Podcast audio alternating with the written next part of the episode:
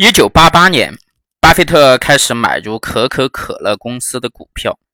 在此之前呢，可口可乐的经营状况怎么样呢？可口可乐公司一九八七年的年报对前十一年的经营状况做了一个很好的回顾。以下我们在扣除非经常性项目损益与所得。税的这个调整影响后啊，加以分析。营业收入每年增长百分之十点六，十年里增长了二点七五倍，营业利润增长了二点五八倍。一九八一年，罗伯特·郭斯达上任后，公司产品的盈利能力大幅的增长。一九九二年到一九九七年的五年时间里啊，营业利润每年都增长百分之十二。一九七六年到一九八零年，可口可乐公司税前利润率连续下降了五年。一九八零年，可口可乐公司的税前利润呢不足百分之十二，远远低于公司一九七三年百分之十八的水平。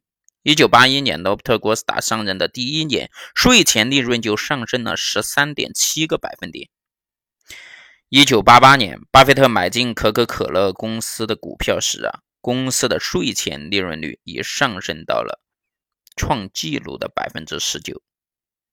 可口可乐公司每年九亿美元的净利润，无疑会吸引新的竞争对手进入饮料产业。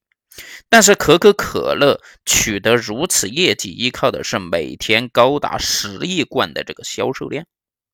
公司尽可能的降低成本，以降低并且保证巨大的销售量，每罐只有半美分的利润，这形成了阻挡其他竞争者的这个巨大壁垒。罗伯特·郭斯达的目标是到两千年呢，可口可乐公司的销售额要翻一番。郭斯达在《可口可乐面向二零零零年的企业制度：我们九十年代的使命》一书中指出啊，可口可乐公司是唯一具有能给全世界任何地方带来新鲜活力和能量的企业。通过提高公司在东欧。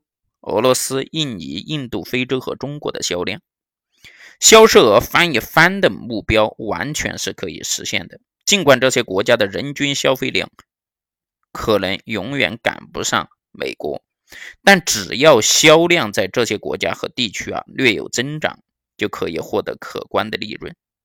目前世界上有一半人人均可口可乐年消费量不到两瓶，仅在中国、印尼、印度的机会。